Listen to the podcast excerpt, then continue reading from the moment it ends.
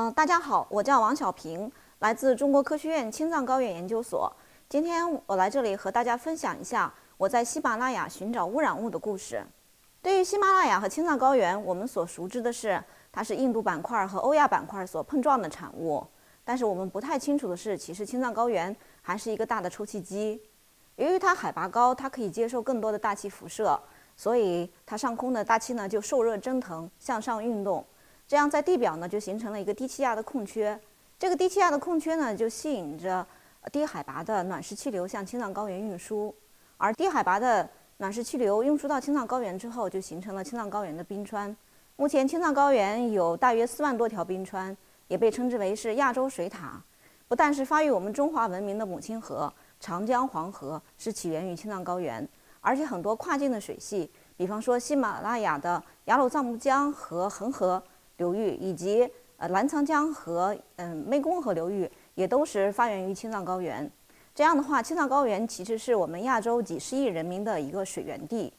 我们对于青藏高原有很大的好奇心，我们好奇它有多高、有多大、有怎样的奥秘。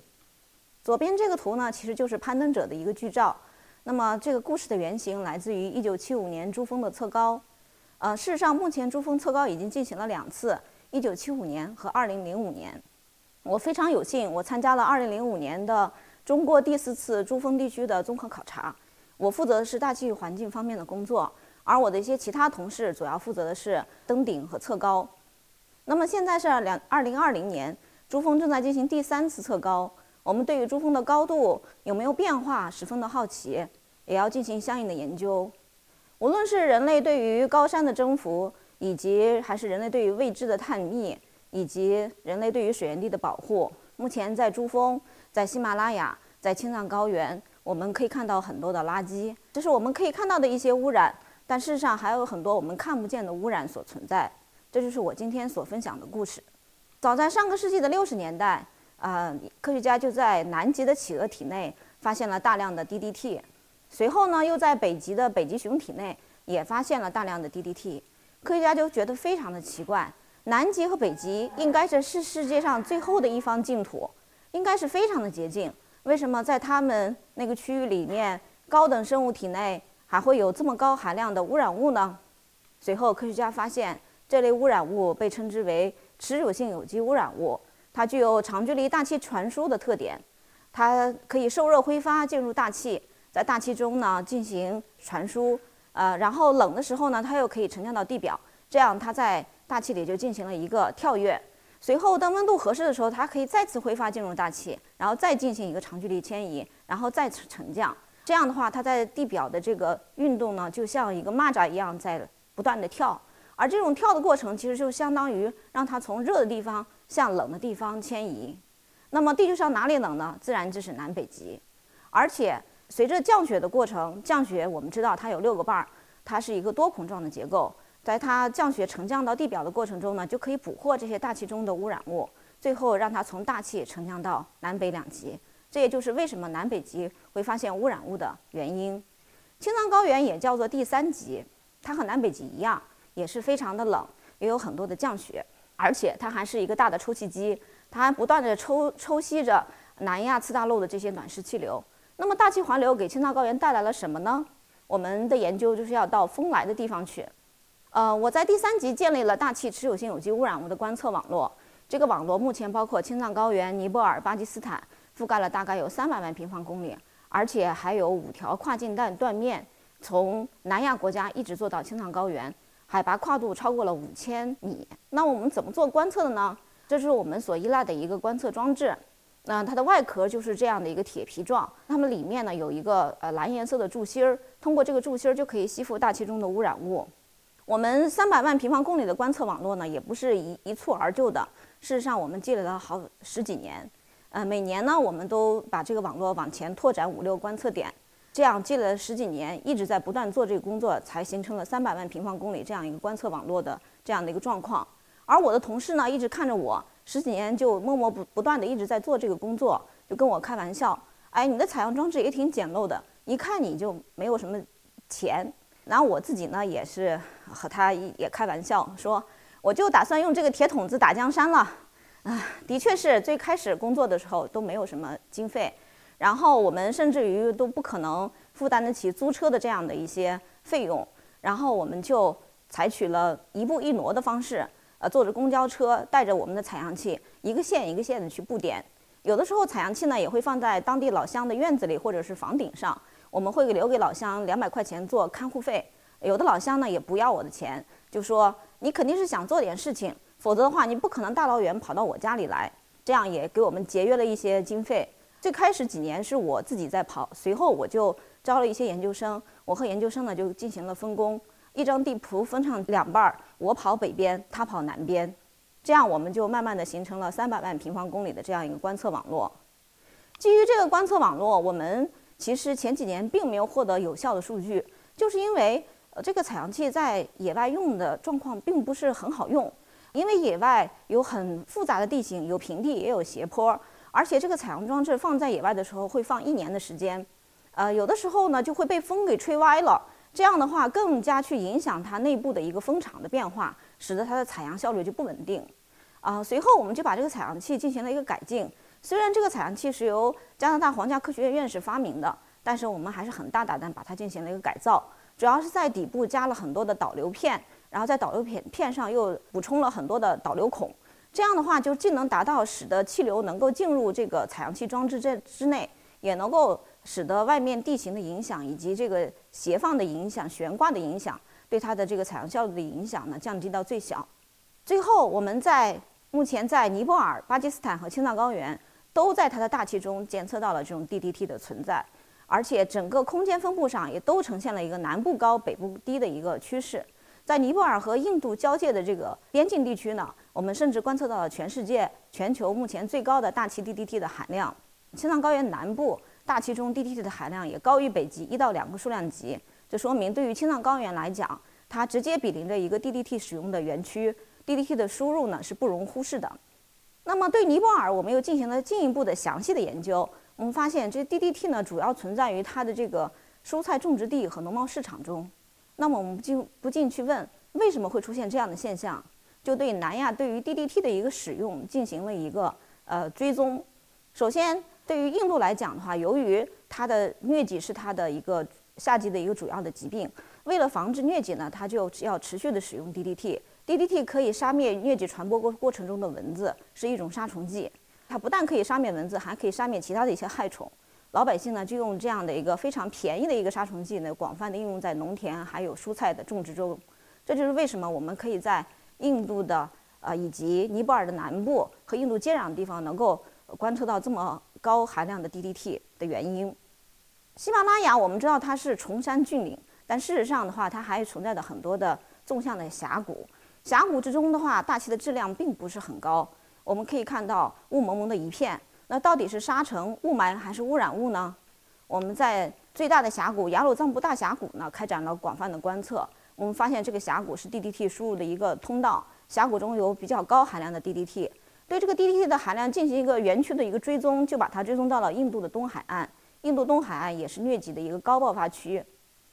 除了污染物 DDT 之外，其实，在南亚次大陆的上空，在喜马拉雅的南部，还聚集着大量的灰色的云团。这些灰色的云团的形成呢，是由当地的一些燃烧活动所造成的。如果你去过尼泊尔，你就发现这真的是一个摩托车的王国，大家都在骑摩托车，而且他们的这个垃圾呢，也处理得非常简单，垃圾收集起来就是付之一炬，烧了就结束了。而且他们还有很频繁的这种秸秆燃烧的活动，还有很多山火。这些燃烧活动呢，都使得他们的上空中呢聚集了大量的灰色的这种军棕色的灰色的云团。我们在山谷中呢，对这些棕色的云团呢就进行了一个监测，使用了这种激光雷达，在空中呢射出呃一束光，呃根据这些颗粒物对于光的这种反射的不同，就能定性和定量这些污染物到底是什么样的一些颗粒。从这个图上我们就可以看到。其实青藏高原上空呢有很高浓度的这种黑碳类的污染物，而且在喜马拉雅的山谷里头，既有烟霾，也有污染的气溶胶，还有沙尘。然后我们通过一些模式的计算，我们就发现，在青藏高原喜马拉雅的南部，受这种风的驱动作用，风呢能把这些污染物顺着峡谷呢传输到青藏高原。右图这个模式的模拟呢，就非常的直观，就看到这些污染物首先在南部呢聚集，然后发生抬升，最后顺着峡谷传输到青藏高原的内陆。那么传输到青藏高原这些污染物，无论是 DDT 也好，还是传燃烧类的这些颗粒物也好，它能够被降雪捕获，沉积到冰川里吗？上图是我们在珠峰的一个冰塔林。呃，其实如果沉积在青藏高原的冰雪不融化的话，每年的冰雪沉积下来，就像树木年轮一样，会形成一层一层的冰川档案。通过研究冰川档案，钻取冰芯，就可以恢复大气过去的历史。那么，我们要钻取冰芯，首先要寻找一个钻取冰芯的合适的地点。山坡呢，肯定是不适合钻孔的。我们一般选用这种碗状的这种垭口，这个垭口就像一个碗一样，那么降雪流沉积下来就。一直就保存保存，就形成了一个历年的积雪的一个档案库。然后我们首先呢，要形成一个基础的营地，把用汽车把我们的物资运上去，这包括我们的一些器材设备，还有我们的个人的一些生活用品。之后的话，我们就要雇佣牦牛，把这些器材和生活用品运到高海拔的营地中。然后，如果牦牛不便行动的情况下，我们自己还肩扛手提，把这些呃器材都运上去。这是我们在高海拔的营地。左图呢是我们高海拔营地的一个大概的一个情况，包括我们就是非常有特色的这种军绿色的军用帐篷，呃，然后我们女同志基本上是睡在外面的这些小帐篷里头，而这个军用帐篷里头就是主要是男同志的一些工作场所，还有我们住宿场所。有男同志呢，有的时候会顺着这个绿色的这个帐篷呢睡一圈儿，也有的时候呢会选择一个角落，大家都聚集在一起，然后留出更大的空地来进行一些其他的工作。呃，右面这个图呢，是我在珠峰六千三百五十米的一个呃一个拍摄的一个照片。我就睡在旁边的一个小帐篷里头。其实从这个小帐篷到我拍摄照片的地点只有两三米远，但是就这样走过来会非常非常的费力，因为那个时候海拔六千三百五十米，我氧气含量只有百分之十、百分之十五，我的基础心跳是一百五十到一百六十次，所以走两步就会非常非常的喘。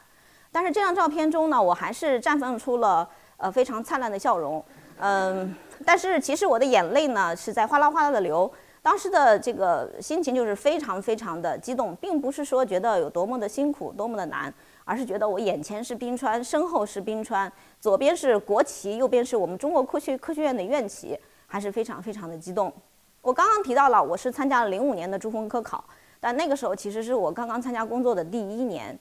就是学习了二十多年，呃，学习了很多书本上的知识道理。其实到工作中到底要用哪一条，其实我自己也非常的迷茫。但是我就非常感谢，感谢珠峰给了我这样一个呃实战的场所。呃，我首先得到的一条实战经验就是不积跬步，无以至千里。虽然珠峰很高，爬珠峰也很难，但是你只要选对了方向，只要一步一步的走，朝着方向去努力去坚持，那么你总会到达那个高度。所以我就把这种踏实前进呢，作为我后期工作的一个呃一个信条，呃，另外的话，我还深刻的体会到，大自然实在是太伟大了，而人类的非常非常的渺小。大家可以想象一个场景，就是那么广阔的一个高原上，那么高的高山里，我这样一个非常小的小人物在那里徘徊，在那里迷茫，在那里前进。所以我我就深刻的理解到，为什么中国的山水画里面。人总是画的那么那么小，像一个蚂蚁一样那么小。好，言归正传啊，我们再讲一下，我们到底到了六千三百五十米、六千五百米要干什么？我们首先呢，要对这个垭口状的这个区域呢进行一个冰雪测候，来估测一下我们到底冰芯能够打多长，一百米两还是两百米？然后还要架设一些气象站，去监测一下会不会有暴风雪的到来，还要挖一些雪坑，采集一些雪样。这是我们钻取冰芯的过程。钻取出来的冰芯并不是像大家想象的是一个完整的一百米、五十米、十米这么长，而是一节一节的，每一节大概也就是七八十厘米这么长。然后这个冰芯呢会一节一节的拼起来，在这个绿色的军运帐篷里头，我们要对冰芯进行一个简单的一个描述记录。然后我们把冰芯装在塑料袋里头，然后记录起冰芯的头和尾。冰芯的头尾必须是相连的，这样的话才能体现出一个完整的一个时间记录。我们要呃监测里面的呃元素、黑碳、有机物、细菌等等多种指标。冰芯打完之后的话，我们会把冰芯包裹严实以后，放到这样的不锈钢的铁桶子里头啊，由人把它背下去，最后再由这个卡车呃冷冻卡车运输到北京部、拉萨部的冷库里面，目前我们的冷库里头已经有上万个这样的铁桶子，呃，这个规模非常的震撼。呃，后期我们对于冰芯的分析呢，也会持续五到十年。大家一定会奇怪，怎么去完成冰芯的定年呢？呃，所谓的冰芯定年，就是要确定一下那一层的雪到底是哪一年的。其中有一种方法，就是根据冰芯记录的这种核爆事件来进行定年。那么这根冰芯里头就记录了，呃，全球热核实验所发生的一九六三年的一个信号，以及一九八六年切尔诺贝利核泄漏的一个信号。呃，那么我们就可以把这个年层位上的积雪呢。就定义为一九八六年和一九六三年，啊，其他层位就根据同位素的这个周期信号来进行啊判定，这样冰芯到底呃雪是一个层位上的雪定义为哪一年就确定了。这样的话，我们在珠峰就钻取了一根冰芯，就获得了世界上海拔最高的 DDT 的一个冰芯记录。我们就发现这个冰芯记录呢，与印度对于疟疾的呃这个爆发情况有很好的对对应关系。印度疟疾爆发的时候，大量使用 DDT。那么在珠峰的这个冰芯中呢，也观测到这种 DDT 的一个峰值。而在九十年代后期之后，全世界很多国家意识到 DDT 的危害之后，就已经禁用 DDT 了。但是印度持续的使用 DDT。那么在珠峰的冰芯中也监测到这种持续使用的信号。除了 DDT 之外，在冰芯中我们也观测了这种由由燃烧所产生的这些污染物质，比方说左旋葡聚糖，它就是一个生物质燃烧的一个标志物。呃，那么它的含量在两千年之后是急剧增加的。那么这根冰芯呢，是采自藏色港日冰川，海拔是六千零七十米。呃，这根冰芯的特殊之处就是它是用我们自主研发的钻取设备钻取的，全长是两二百零八米，是目前我们用自主设备钻取的最长的一支冰芯。好，我们知道这些南亚的燃烧污染物以及 DDT 污染物都可以传输到喜马拉雅，传输到青藏高原。那它到底是不是已经产生怎样的危害和影响了呢？一个 DDT 污染物呢，具有生物负极的作用。虽然在水体里面它可能含量非常低，但它可以通过大鱼和小鱼以及鱼只有吃掉大鱼这样的一个食物链发生一个生物的负极，最后富集在这个高等的鱼的以及高等的这个呃鸟的这个体内。那么目前呃美国的国鸟白头海雕濒临灭绝，就是由于它富集了 DDT 之后。的这个鸟的这个蛋壳呢，会变得比较薄、比较脆，这样的话就影响白头海小海雕的这个孵化过程，很多小海雕呢就没法孵化、没法长长成，所以它就濒临灭绝了。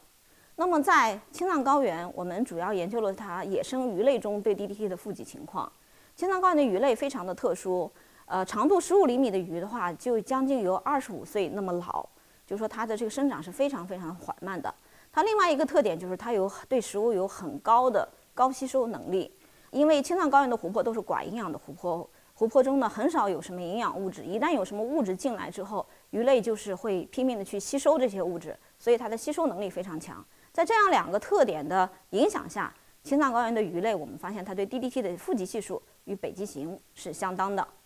另外，西藏喜马拉雅的南坡呢有很广袤的这个原始森林。有一些叶片会有很厚的叶蜡，这些叶蜡也可以吸附大气中的这种有机污染物 DDT。然后随着吸附之后的话，树叶又要掉落，这样就沉积到地表，导致了这个森林土壤中呢，呃，第一有很厚的腐殖层，而这种腐殖层里头又有很高含量的 DDT 污染物。呃，我们进行了一个对比，从森林土壤的角度上看，青藏高原森林土壤中 DDT 的含量是目前全球最高的，而且是高于北欧森林十倍的这样的一个水平。继续以这个状态积累下去，再过二十年，青藏高原森林土壤就已经是超过了背景土壤，也就相当于说它不能被称之为是背景土壤了。我们再去南亚呃做旅行的时候，从飞机上我们也可以很清楚的看见这些棕色的云，这些黑碳颗粒物的云团一直覆在覆盖在冰川上面。如果这些黑碳颗粒沉积到冰川上，那就相当于说在冰川上撒了一层碳粉，那么它就会吸收太阳的热。然后加速冰川的消融，冰川的退缩已经是个不争的事实。这是美国科学家在喜马拉雅拍摄到的冰川退缩的照片。那么，一九二一年到两千零八年，冰川退缩是非常非常明显的。而我们的工作也支持，呃，比方说对于亚拉冰川，呃，一九九一年的报道，它的平衡线在五千三百米，而我们自己的工作发现，在二零一二年，平衡线已经退缩到五千四百五十五米，整个退缩了将近一百五十米。而且在冰川的前端也形成了一个冰川湖，这是我们在冰川消融区行走的一个过程。这个消融区非常的艰难，就是这些雪呢，白天是消融状态，但是晚上会冻结。每一步行走都非常的小心，因为这个呃雪是会非常的松软，一不小心就垮塌了。那我们也可以从照片中可以看到，在冰川的表面形成了一些小的冰川的一些河流，而且我们还背着我们的这个观测的仪器。那么这观测仪器呢，主要叫蒸汽钻，呃，也就是说我们要呃带着这个仪器以及一些小量的高山气，高山气就相当于煤气，然后带上去之后点燃高山气，就地取材选一些冰雪，把它融化之后形成了蒸汽，用蒸汽在冰川上钻一个洞，然后把我们的侧杆放进去，这就是我们钻了洞之后的照片以及放侧杆的情况。从这个图中我们可以看到。这个侧杆呢是高于雪面大概二十三四厘米这样的一个高度。那么再过一年之后，我们还会来找这个侧杆。如果这个降雪降的比较多，那么侧杆露出地面的这个高度呢就会减少，大概在十厘米左右。那我们就认为降雪就增加了十厘米。如果说这个呃侧杆高于雪面高到三十多厘米，那就说明冰雪进行了融化。其实不幸的是，有的时候我们去找这个侧杆，发现这个侧杆彻底就倒掉了。也就相当于说，冰雪融化的非常非常的剧烈。